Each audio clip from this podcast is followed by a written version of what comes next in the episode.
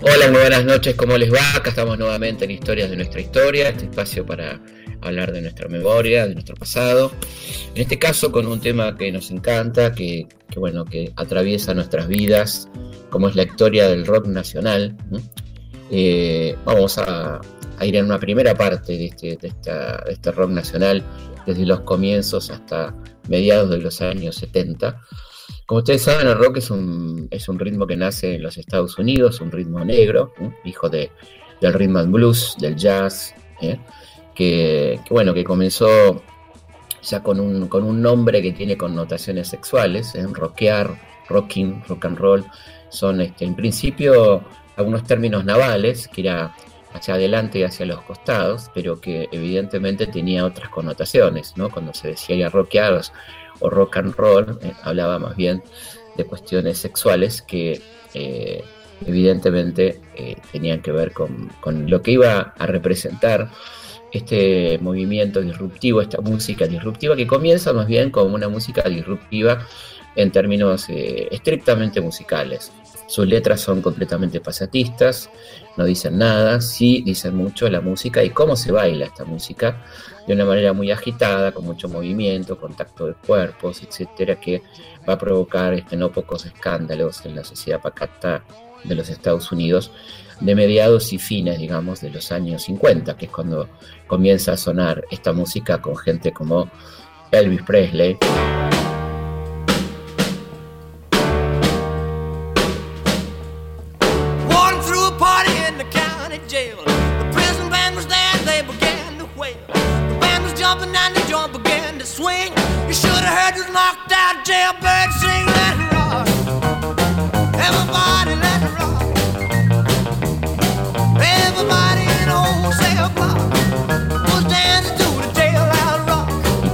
Supuesto Bill Haley y sus cometas. ¿no? 1, 2, 3 o'clock, 4 o'clock, rock. 5, 6, 7 o'clock, 8 o'clock, rock. 9, 10, 11 o'clock, 12 o'clock, rock. We're gonna rock around the clock tonight. Put your glad rags on. Join me home. We'll have some fun when the clock strikes one. We're gonna rock around the clock tonight. We're gonna rock, rock, rock till broad daylight. We're gonna rock, gonna rock around the clock tonight. Estamos hablando de de momentos espaciales también, donde todo lo que tuviera que ver con el espacio, con los cometas, ¿eh? bueno, Halley por otra parte remetía directamente al cometa Halley, ¿no? aquel que había pasado en 1910 causando tanto temor y conmoviendo un poco a la Tierra a principios del siglo XX. Eh, esta música va a ser eh, muy bien recibida por los jóvenes, unos jóvenes que estaban buscando expresión, aquellos jóvenes de la generación rebelde que todavía no tenía causa, ¿eh? los rebeldes sin causa, de aquella maravillosa película de James Dean, que hablaba de esta rebeldía que no encausaba todavía, ¿eh? aquello de no sé lo que quiero, pero lo quiero ya. ¿eh?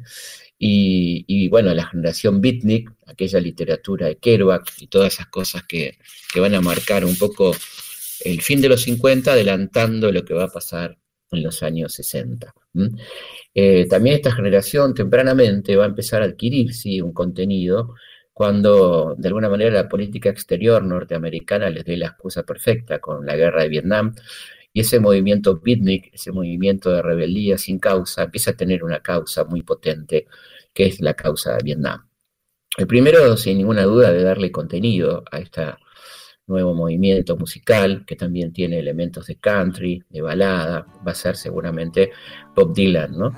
Con algunas canciones como por ejemplo Master of Wars, ¿eh? Maestros de la Guerra, que dice entre otras cosas, vengan maestros de la guerra, ustedes que construyeron todas esas armas, ustedes que construyen planes de muerte, ustedes que construyen las grandes bombas, ustedes que se esconden tras los muros, ustedes que se esconden tras los escritorios, Quisiera que se vayan, quisiera que sepan que veo a través de sus máscaras. Ustedes que nunca hacen otra cosa que construir para destruir. Ustedes juegan con mi mundo, como si fuera su pequeño juguete. Ponen un arma en mi mano y se ocultan a mis ojos para salir corriendo lejos cuando vuelan veloces las balas. Escuchamos entonces a Bob Dylan y Maestros de la Guerra. Come, you masters of war. Here that build the big guns. Here that build the death planes. Here that build all the bombs. Here that hide behind walls. Here that hide behind discs. I just don't want you to know I can see through your masks. You that never done nothing but built to destroy. You play with my world like it's your little toy. You put a gun in my hand and you hide from my eyes. And you turn and run farther when the fast bullets fly. Y obviamente van a seguir, ¿no? Aquellas personas que se van a dedicar a ponerle contenido y sentido a este nuevo movimiento tan potente que va ganando el favor de las juventudes norteamericanas y el odio de las ligas de madres y padres de familia de los Estados Unidos, particularmente de la zona más conservadora de los Estados Unidos, estamos hablando del sur profundo, donde se hacen fogatas para quemar los discos de Elvis Presley, a quien llaman despectivamente Elvis Pelvis, y comienzan las prohibiciones y comienzan la, persecución de alguna manera de este movimiento.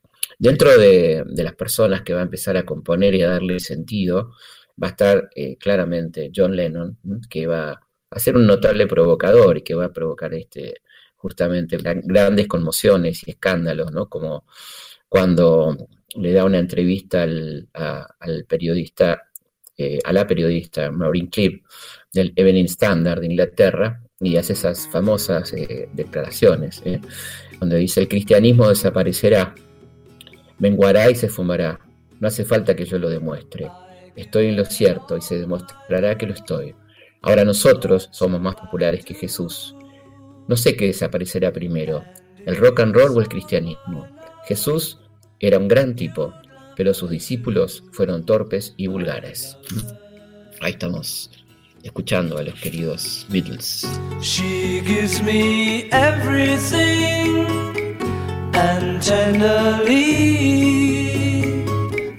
the kiss my lover brings she brings to me and I love her. A love like ours could never die as long as I have you near me. Bright are the stars that shine, dark is the sky. I know this love of mine will never die, and I love her.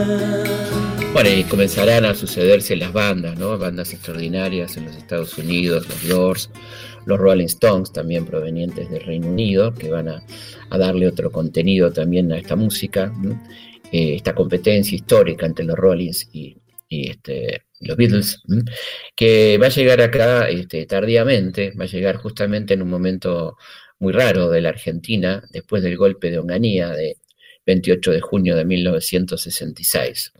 Yo creo que es interesante lo que dice mm, Miguel Cantilo y Reynoso, ¿no? en este libro tan interesante que se llama Que Circo, Memoria y Presente de Medio Siglo del Rock Argentino, eh, en donde ellos dicen que suele contarse que todo empezó en la cueva o en la, aparición de Sandro en los sábados circulares de Mancera, pero en realidad la cosa había empezado un poquito antes, ¿eh?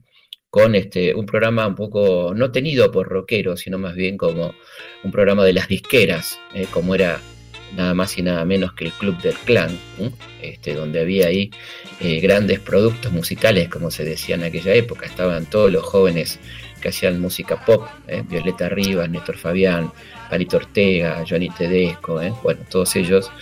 Eh, pero había ahí una banda muy interesante, este, dice Cantilo, que eran los Red Caps, este, es decir, las gorras rojas en inglés, que empezaban a hacer un, un, rock en español a la manera de los Team Top mexicanos. ¿Quiénes eran los Team Tops? Gente que hacía canciones como esta, escuchá.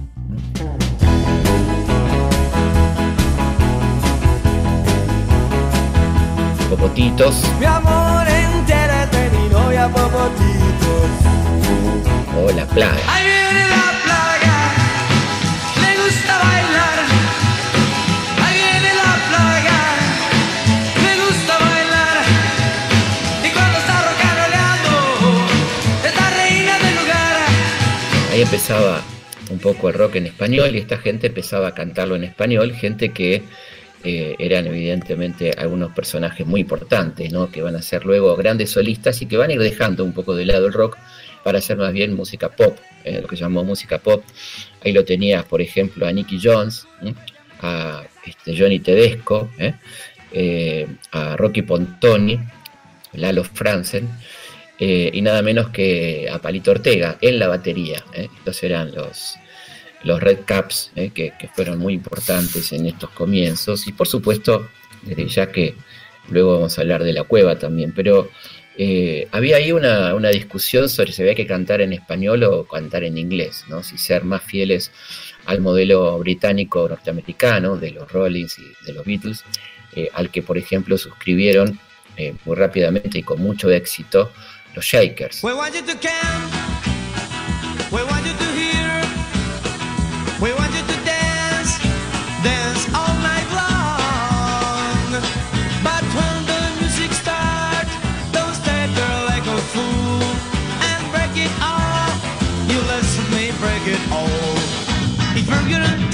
Con los geniales eh, hermanos Fattoruso, que después siguieron teniendo grandes éxitos con otros grupos que llevaron hacia otras cosas, como OPA, ¿no? En los años 80.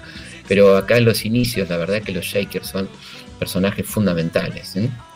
del rock rioplatense, para que nadie se enoje, ¿eh? este, que tuvieron una gran influencia, por supuesto, en nuestro país. ¿no? Eh, hay bandas que, ya, de la cual muy poca gente se acuerda, ¿no? como por ejemplo Los Guantes Negros, de Ricardo Lewy y Billy Bomb, que luego haría la pesada de rock and roll, los búhos, ¿eh? toda esta gente con, eh, con flequillo, ¿eh? a la manera Beatles, y desde ya una banda disruptiva que va a ser Los Gatos Salvajes, ¿eh? este, con Lito Nevia, entre otros, que, bueno, este, sí solían presentarse en la famosa Cueva del Once, ¿no? Y otro lugar donde también se los podía escuchar en la tele era Escala Musical, un célebre programa de estos de música donde se presentaban los jóvenes valores. ¿eh? Los Fatoruso habían sido, los, los ¿no? Habían sido grandes músicos que provenían del jazz, ¿eh? con una, gran calidad sonora. Y evidentemente el rol que tiene Lito Nevia, después hablando ya de los gatos salvajes, ¿eh? que luego va a ser los gatos a secas, es fundamental. Primero porque Lito es una persona de una enorme formación musical, hijo de músicos, de formación clásica, y, bueno, va a empezar a, a plantear decididamente ya eh, la, posibilidad de cantar el rock en español, rock en castellano, ¿no? con, aquel primer hit que fue La Balsa, eh, en coautoría con Tanguito, Rancés VII, este, aquel célebre tema que era muy de época, ¿no? pensemos que estamos hablando del año 66, 67, ¿eh? dentro del contexto de desolación que planteaba la dictadura de Onganía, con su noche en los bastones largos, con la juventud perseguida, este, en las comisarías y con el pelo largo y todo este tipo de cosas, había una gana de irse, ¿no? de agarrar una balsa y tomarse el palo, y esta canción era claramente expresiva de todo lo que sentía aquella generación. Pero bueno, había eh, temas impresionantes, ¿no? como El Rey Lloró, El Vagabundo, Madre, Escúchame, ¿no? grandes temas de, de los gatos ya con los gatos eh, a secas, ¿no? Un grupo que hizo furor en nuestro país y que arrancó siendo una banda beat y que fue derivando una banda más de balada, más de, canciones con letras, no necesariamente rockeras, ¿eh? pero evidentemente fueron fundacionales en aquel, este, en aquel lugar de reunión, que, todos quisiéramos darnos una vueltita, si pudiéramos este, ir a la puertita del Ministerio del Tiempo la serie española y entrar ahí al año 66, 67 y darnos una vuelta por Purredón al 1300, ¿eh? ir a, a lo que era y lo que se estaba cocinando en aquel local llamado La Cueva, donde estaba gente como, por ejemplo, Pajarito Saguri, por ejemplo, Sandro, eh, que estaba con su grupo Los de Fuego, que era un remedio, una, imitación este, para nada disimulada de Elvis Presley, eh, este, con este componente que le ponía Sandro, eh, donde ya también incorporaba las canciones en español. Bueno, todos los tanguitos, por supuesto, Pipo Lernou, Morris, eh, este, que iban este, cada uno expresando lo que se sentía en ese lugar, que estaba también contando lo que estaba pasando a nivel nacional, lo que ocurría con el país y, aparecen entonces bandas como Pedro y Pablo, ¿no? que van a ser eh, absolutamente representativas de la realidad nacional de aquel ongañato, ¿eh? con canciones como por ejemplo La Marcha de la Bronca. Bronca cuando ríen satisfechos al haber comprado sus derechos. Bronca cuando se hacen moralistas y entran a correr a los artistas. Bronca cuando a plena luz del día sacan a pasear su hipocresía. Bronca de la brava de la mía. Bronca que se puede recitar para los que toman lo que es nuestro con el guante de disimular. Y esta otra, yo vivo en una ciudad, ¿no? Que habla de, cómo vivía la juventud ¿eh? En ese contexto de persecución policial. Yo vivo en una ciudad donde la gente aún usa gomina, donde la gente se va a la oficina sin un minuto de más yo vivo en una ciudad donde la prisa del diario trajín parece un film de Carlito Chaplin, aunque sin comicidad. Yo vivo en una ciudad que tiene un puerto en la puerta y una expresión boquiabierta para lo que es novedad. También ayudaron mucho a, la evolución del rock este, dos empresas, digamos, dos, emprendimientos empresariales muy particulares, que fueron la revista Pinup, una revista extraordinaria de difusión del rock, eh, y la revista Pelo, eh, que eran este, revistas muy emblemáticas de la zona, del, del momento, que se dedicaban a un público rockero que traían noticias del rock en el mundo, que estaba pasando con los Rolling, que estaba pasando con los Beatles, pero con fundamentalmente con el movimiento local y organizaron festivales, como por ejemplo el de Pinup, en un auditorio que estaba muy cerca de la Facultad de Derecho, que ya no existe más, que fue tirado abajo. Ahí se hicieron algunos de los primeros festivales de rock. El primero fue en 1966 en el Teatro Nacional, que fue el primer festival Beat de la Argentina, donde concurrieron gran parte de estos eh, grupos de los que estamos hablando. Y luego vino este del Festival Pinup en el auditorio de la Facultad de Derecho. Del, el auditorio se le decía de la Facultad de Derecho, pero era un anfiteatro en realidad, que estaba este, entre el Ital Park y la Facultad de Derecho. ¿no? Este, para la gente de Millennial, la referencia del Ital Park no es muy válida sí para los otros, hasta los años 80, digamos, eso estaba exactamente en Callao y, este, Libertador. ¿eh? Este, así que más o menos donde está hoy la flor, la famosa flor de metal que se abre por, y se cierra, bueno, ahí más o menos está ubicado el anfiteatro donde se hacían los recitales de rock en aquel momento. ¿eh? Eh, y bueno, ahí había cantidades de grupos como conexión número 5, que tenía cierta onda vinculada a los Rolling, ¿no? con, una sonoridad este, un tanto diferente, ¿eh? y grupos como La Barra de Chocolate, de, de Pajarito Saguri.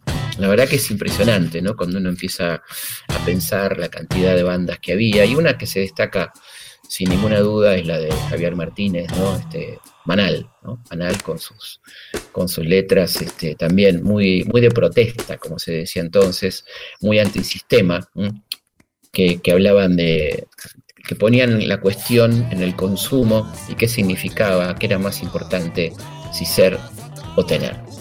Vamos a una pausa y seguimos en Historia de nuestra historia hablando del rock nacional y su historia, esta primera parte. No se puede volar,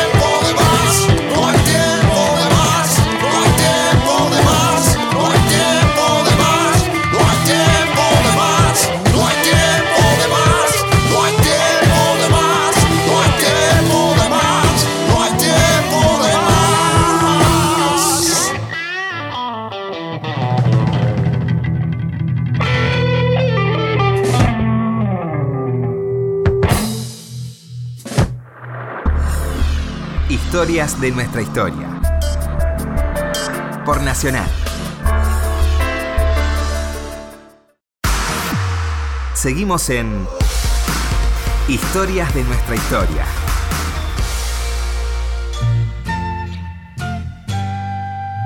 Seguimos en Historia de nuestra historia, hablando de la historia del rock nacional en la primera parte, arrancando ya por eh, los 60, ¿m? llegando seguramente hasta mediados de los 70, un momento de corte impuesto no por voluntad del rock, sino por las circunstancias políticas, ¿eh? por el golpe de Estado cívico-militar de 1976. Por supuesto que tenemos que hablar de Almendra, ¿eh? con, su maravilloso talento, Flaco Espineta, una persona tremendamente culta, ¿m? lector de, de Artaud, de Paul Eluard, de los surrealistas, eh, que se va a ver claramente en sus letras. ¿eh? Este, y, uno de los, primeros programas que empezaba a pasar la música de Almendra, por ejemplo, para saber, y sonaba, ¿no? Uno escuchaba para saber cómo es la soledad.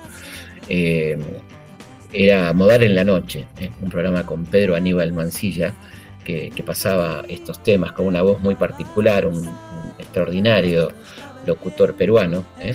que, bueno, había que escuchar Modar en la Noche, que era raro, ¿no? Porque Modart era una sastrería cuya ropa estaba destinada fundamentalmente a, a señores mayores, ¿no? A señores en aquel momento un señor mayor era una persona de 40 para arriba, ¿eh? fíjense cómo han cambiado los tiempos, y, este programa estaba destinado en gran parte a la, juventud, ¿no? Este, y, bueno, había ahí una posibilidad de, escuchar a, estos grupos que van a empezar a cambiar completamente la, la historia del rock. Fueron grupos, eh, algunos de ellos bastante efímeros. Si uno piensa en Almendra, es un grupo que dura muy poco, ¿no? Almendra en sí mismo, digo, dura un año y medio, dos años más o menos, este, para luego convertirse en otras bandas, ¿eh? Eh, como Pescado Rabioso, por ejemplo, ¿no? va, va derivando también la- las cuestiones que va, que va haciendo el flaco por su cuenta y los otros integrantes, Edelmiro Molinari, ¿no? Eh, este grupo emblemático absolutamente de, del rock nacional argentino, nacional, y que es curioso, ¿no? Pensar cómo, cómo arranca el flaco con este tema tan hermoso, ¿no? Que, que tiene que ver más con el folclore que con el rock, ¿no? Con Barro, tal vez.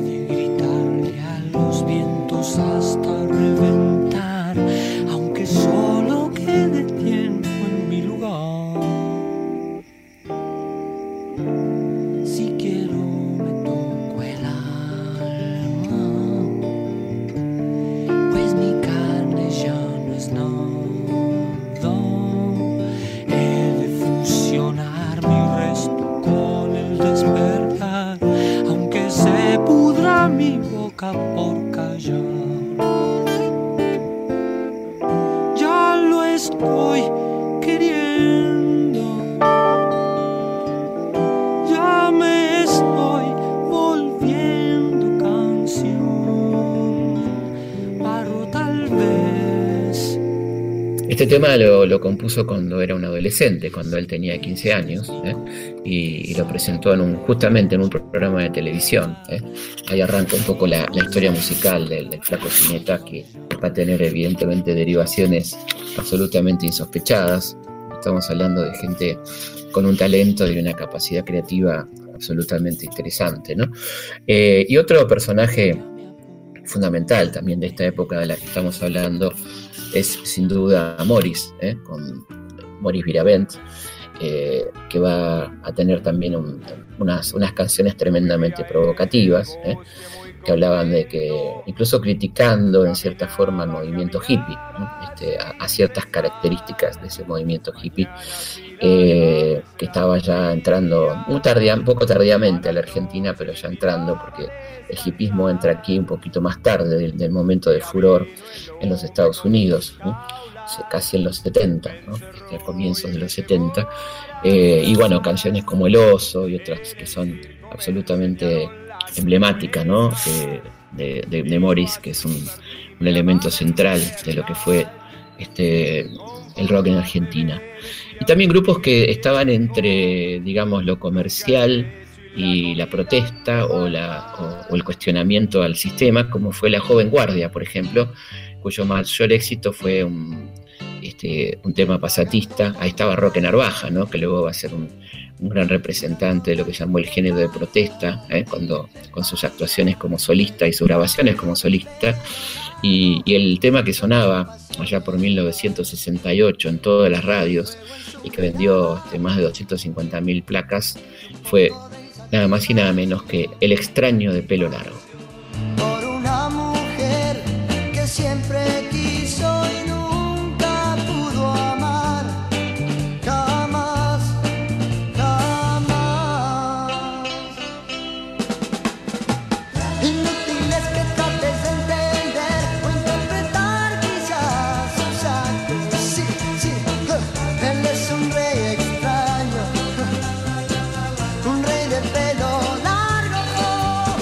Después vendría la dama, la chica de las botas rosas, ¿no? Es decir, este, que también se convirtió en, la banda de sonido de una publicidad muy célebre de aquel momento. Había un cierto contacto entre el mundo del rock, el mundo publicitario, el mundo creativo. Había todo un mundillo ahí entre los estudiantes de cine que hacían publicidad, pero que tenían su gusto por el rock. Así tuvimos, por ejemplo, una publicidad con Muchacha Ojos de Papel, ¿eh? De telas eh, Arciel, que el flaco eh, no estaba en el país cuando se hizo eso y cuando volvió y se enteró se enojó un poquito eh, de la utilización de ese disco, ¿no? de ese tema para una, una campaña publicitaria.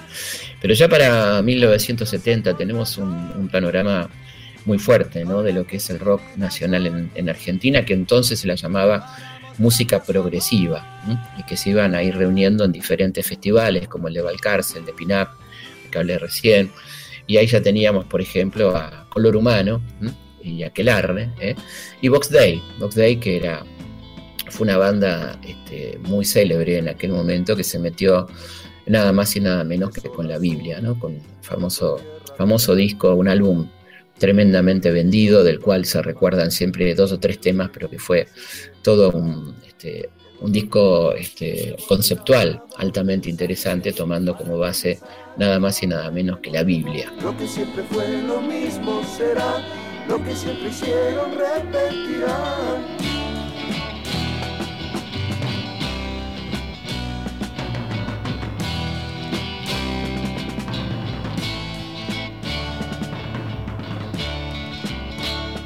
Y desde ya también a- ahí aparecían este, algunos personajes que tendrán después al- algunos desempeños diferentes, ¿no? Pero aparecía ya la pesada del rock and roll, con un, con un contenido un poco más metálico, ¿no? Y por supuesto Papos Blues, ¿eh? con una temática más cercana a- al rockero de clase media baja, ¿no? Con aquellas canciones de unos protagonistas del rock que ya no eran la clase media clásica, sino que también abarcaba a los sectores populares, ¿eh? que se van a ir viendo representados por otros grupos un poco más adelante. Y hubo un momento muy interesante, ¿no? que fue este, esta, esta revista Pelo, que fíjense qué interesante, ¿no? que una revista se llame Pelo y que hable de, de un símbolo muy este, perseguido por la dictadura cívico-militar de Onganía, que era el pelo, el pelo largo, que era un poco la señal de identidad de los rockeros, ¿no? Tener el pelo largo, cierta vestimenta, ¿eh? Desgarbada, este, etcétera, los pantalones Oxford, las camisas de bambula, bueno, todo ese tipo de cosas que se usaban.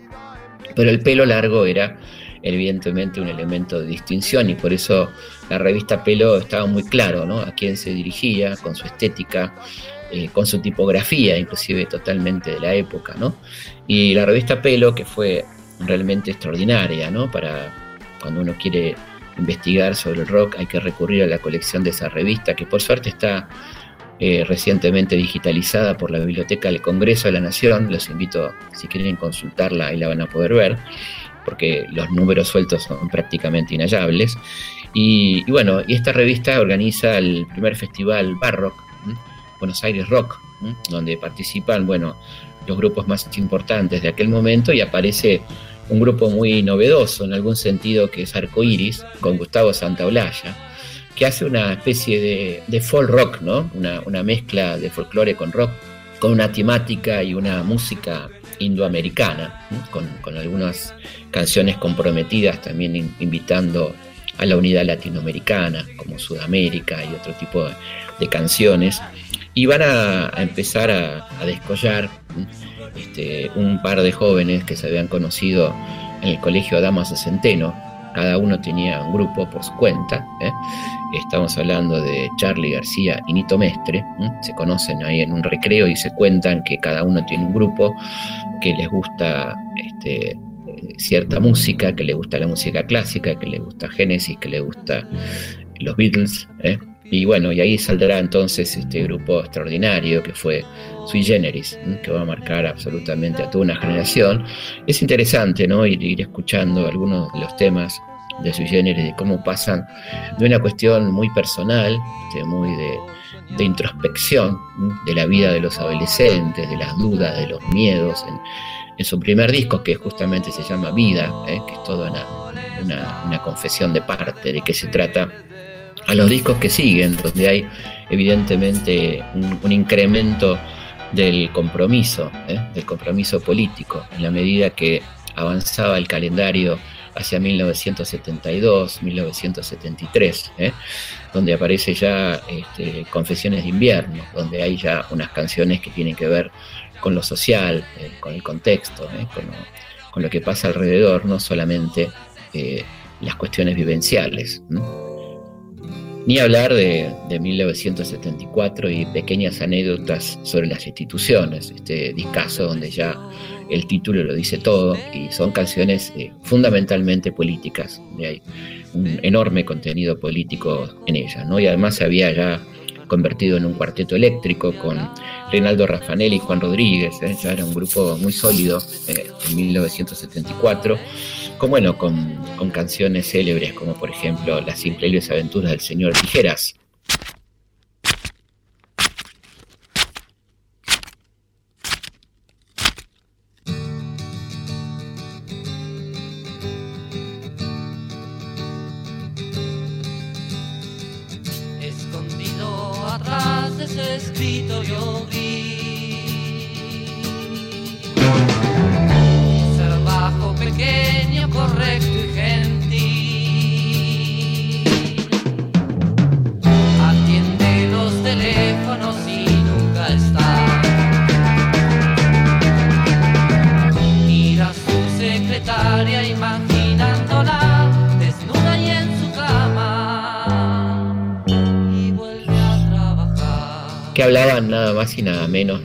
Un censor, un señor que tenía nombre y apellido en Argentina, que era Miguel Paulino Tato, un hombre que se jactaba de haber prohibido más de 500 películas y que era el censor puesto por el Instituto Nacional de Cinematografía en aquel momento, que se dedicaba a decidir qué películas podíamos ver o qué películas no podíamos ver los argentinos. ¿no?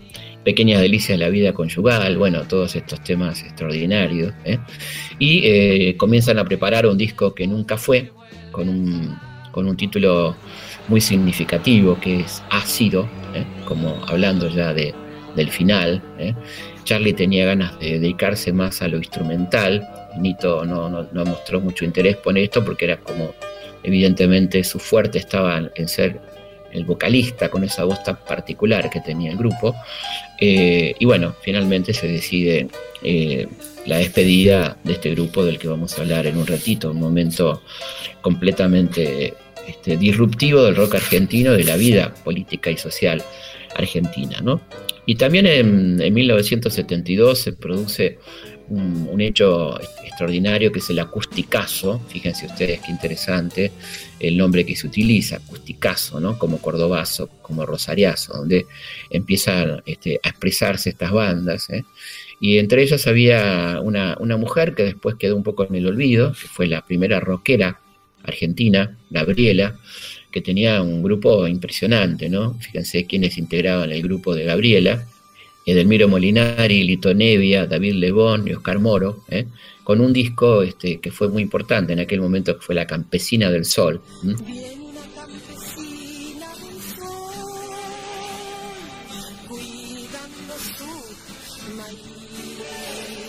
Ahí la estás escuchando a, Gabriela, la, primera rockera eh, argentina. Y desde ya, este, dentro de, del público que abarcaba Sui Generis, que tenía mucho que ver con los estudiantes secundarios, eh, con los jóvenes adolescentes, con la problemática que incluía la muerte, que incluía la vida, el amor, el sexo, la política. También ahí, por ahí andaban grupos como Vivencia, ¿eh? que, fíjate que, que, claro que está a qué público se dirige con esta canción que habla del pupitre marrón, ¿no? que habla de, de esta, esta escuela secundaria, esta escuela secundaria de aquellos años, y Pastoral, un grupo muy importante eh, que habla también de, las injusticias, eh, cuando habla de los juguetes y los niños, eh, el hospicio, habla de estas cuestiones de, del encierro, y estos grupos van a participar de, una película que se agradece, porque gracias a esta película tenemos registro visual. Este, aquellos que no pudimos estar en los recitales en aquel momento, de registro visual de lo que eran todos estos grupos extraordinarios que, que hicieron del rock argentino el rock en español más potente del mundo, sin ninguna duda, ¿no? Eh, esta película Rock hasta que se ponga el sol la puedes ver seguramente en YouTube, digo, si no fragmentos, donde vas a ver a, a León Gieco, a Sui Generis, bueno, a, a, gran parte de los, que, de los grupos que te vengo nombrando, ¿no? que venimos escuchando en este, en este recorrido este, por esta historia extraordinaria ¿no? del rock nacional que, como decía, fue tan potente en aquellos años. El 5 de septiembre de, de 1975 se produce un hecho musical y político en Argentina que es la despedida de Sui Generis. Por favor, si se pueden sentar, mataría. No tiene nada pero es así la cosa. Ustedes saben, yo soy como una especie de. Se programa una, este, una función, eh, se habilitan 11.000 localidades del Luna Park para esta función de despedida. Adiós Generis se llamaba el espectáculo. Se agotan automáticamente, se agrega otra función y se agregan sillas, con lo cual el total de espectadores fueron en, los días que duró, este, que se repitió el espectáculo, 25.600 espectadores que fueron a, a decirle adiós a Generis y también adiós a, un momento. ¿no? Pensemos que estamos en septiembre de 1975, la AAA actuando eh, este, espantosamente en todo el país, rumores de golpes, eh, con, de, de, golpe de Estado con altas posibilidades de concretarse, mucha persecución a la juventud, había habido hace pocos días una marcha de estudiantes reclamando por el boleto estudiantil que fue violentamente reprimida por la policía, ahí sí estuve estuve en este recital en el Luna Park que fue tremendamente emocionante. Todos sabíamos que algo se terminaba, no solamente, sino que se estaba terminando un momento de nuestras vidas, un momento de la historia nacional y que empezaba una etapa seguramente oscura, ¿no? Eso fue la, la sensación que se tuvo cuando se apagaron las luces del Luna Park después de la despedida final, ¿no? El final final, después de, de que este, Charlie y Nito hicieran un recorrido por, por todo su repertorio, un, recital inolvidable que incluyeron performances, disfraces, este, maquillajes, eh, bueno, todo eso que se ve también por suerte en la película, Adiós y Generis, eh, y que cambió y este, modificó seguramente la historia del rock nacional.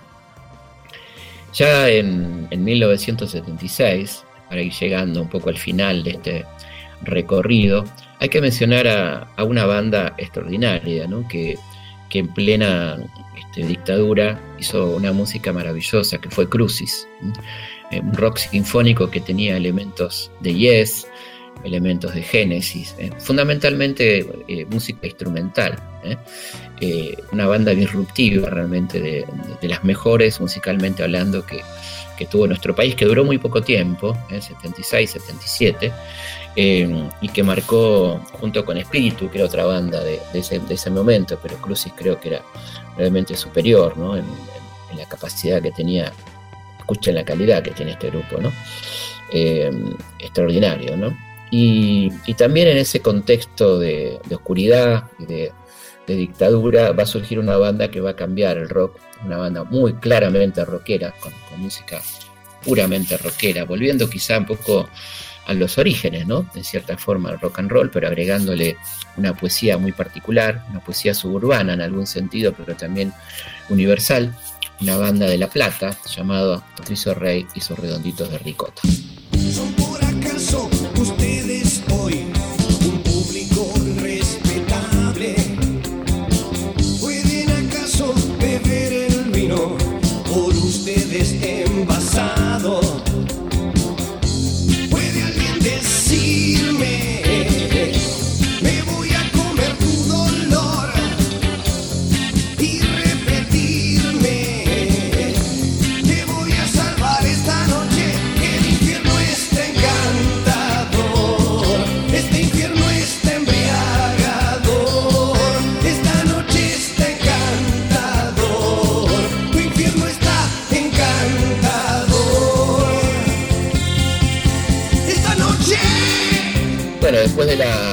Separación de Lizzie Generis, ambos seguirán sus caminos por separado, con grupos eh, bastante distintos. Eh, Nito Mestre eh, fundará su banda Los Desconocidos de Siempre, que va a tener un, estilo folk, un estilo balada, muy tranquilo, con, donde destaca la, sonoridad musical de Nito. Y, este, también la flauta, estos sonidos tranquilos de, en, ese, en ese contexto. Eh, y por su parte, Charlie García va a fundar un grupo extraordinario ¿no? de rock sinfónico que es La máquina de hacer pájaros, con, bueno, con temas maravillosos como, como Mata el viento norte, ¿no?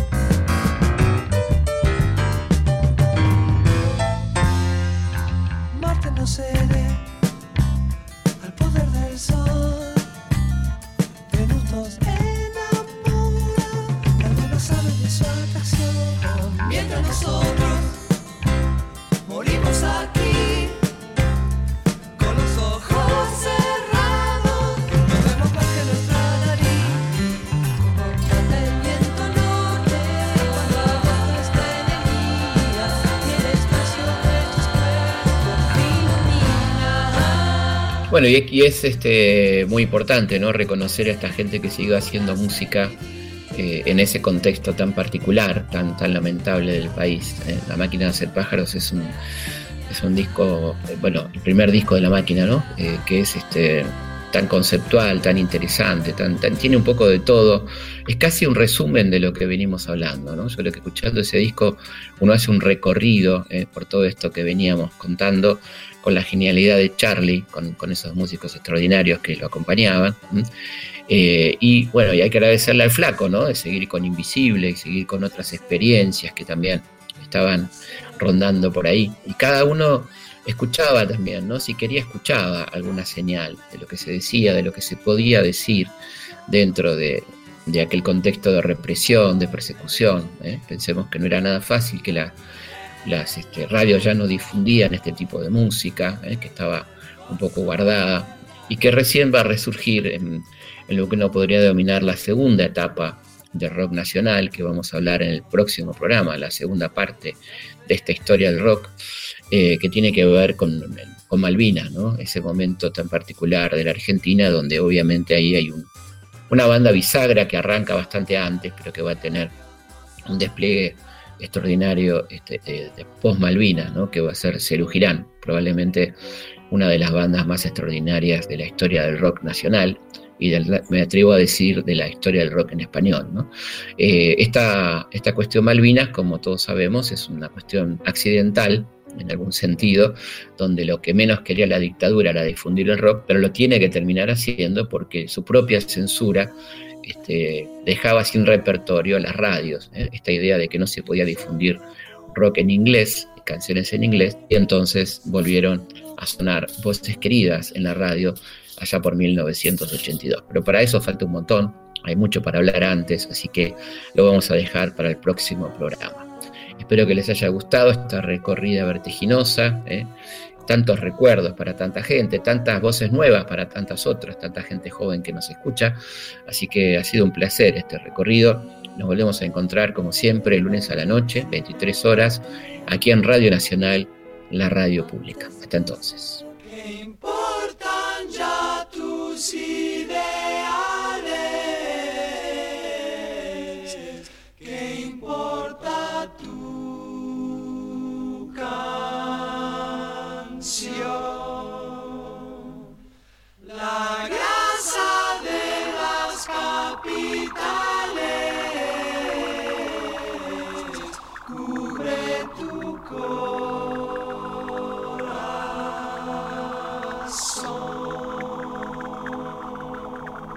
Historias de nuestra historia.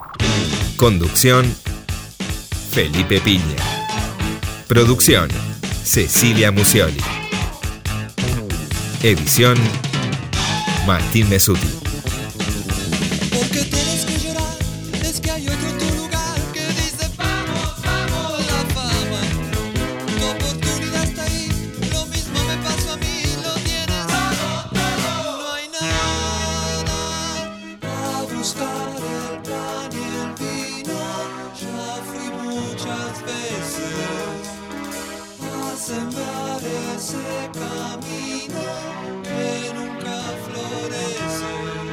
No trances más. Con la cantina y con la cantora, con la televisión gastadora, con esas chicas bien decoradas, con esas viejas todas quemadas, gente revista, gente careta, la grasa inunda cual fugaceta. No se va a acabar.